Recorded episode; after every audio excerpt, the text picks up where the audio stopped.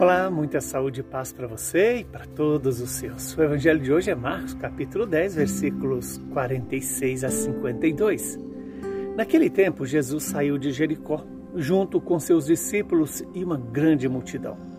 O filho de Timeu, Bartimeu, cego e mendigo, estava sentado à beira do caminho. Quando ouviu dizer que Jesus, o Nazareno, estava passando, começou a gritar: Jesus, filho de Davi, tem piedade de mim. Muitos o repreendiam para que se calasse, mas ele gritava ainda mais: Filho de Davi, tem piedade de mim. Então Jesus parou e disse: Chamai-o. Eles o chamaram e disseram: Coragem, levanta-te, Jesus te chama. O cego jogou o manto, deu um pulo e foi até Jesus. Então Jesus lhe perguntou: Que queres que eu te faça? O cego respondeu: Mestre, que eu veja.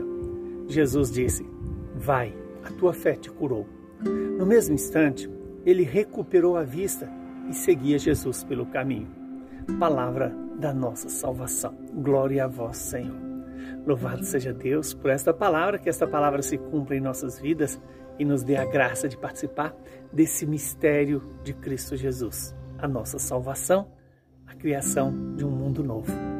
Estamos diante de uma situação em que Jesus vem nos revelar algo muito importante.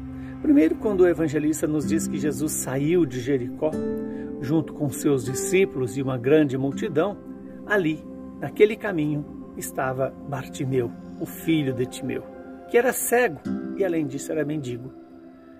E ali, quando aquele homem ouve falar que Jesus de Nazaré está passando, ele começa a gritar: e aqui está algo muito importante.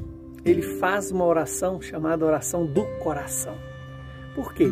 É a oração que reconhece Jesus como filho de Davi e assume a sua condição de necessitado, de fragilizado, de dependente da graça que vem através de Jesus. Jesus, filho de Davi, tem piedade de mim.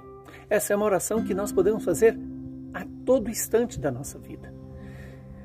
Para reconhecer o senhorio, o reinado de Cristo e, ao mesmo tempo, a nossa necessidade da sua graça, da sua misericórdia, do seu olhar, da sua ação salvífica. Veja que aquele homem, ele é repreendido e muitas vezes nós somos repreendidos pelo próprio mal, pelo inimigo, é, mandando nos calar. Ah, para que rezar? A oração não vai chegar até Deus, você não, não vale nada. E, no entanto, aquele homem continua gritando mais alto: Filho de Davi, tem piedade de mim. Então, ali, Jesus para e disse: Chamai-o. E aqui, essa palavra é para mim, é para você. Jesus para hoje, a minha, a sua frente, e diz: Coragem, venha. E aí as pessoas dizem para aquele cego: Ele te chama, levanta-te. O cego imediatamente teve coragem de romper com a sua situação de, vamos dizer assim, de, de, de necessitado para ir ao encontro daquele que podia saciar, sanar a sua necessidade. Ele joga o manto, dá um pulo e vai até Jesus. E aí Jesus faz uma pergunta também ele faz para mim e para você. Que queres que eu te faça? O cego respondeu: Que eu veja, Senhor. Ora, veja que aquele homem podia apenas pedir uma esmola para Jesus, mas ele pediu que ele pudesse ver. E essa atitude daquele homem mostra que ele reconhece em Jesus a força vital que restaura nele a sua fraqueza.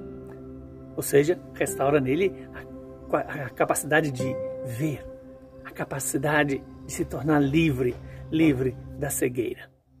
Jesus então disse: Vai, a tua fé te curou.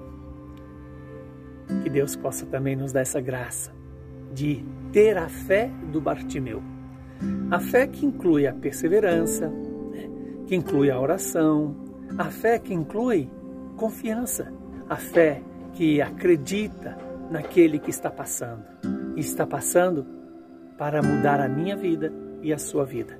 No mesmo instante, aquele homem recuperou a vista e passou a seguir Jesus pelo caminho. que essa é a graça maior que nós precisamos.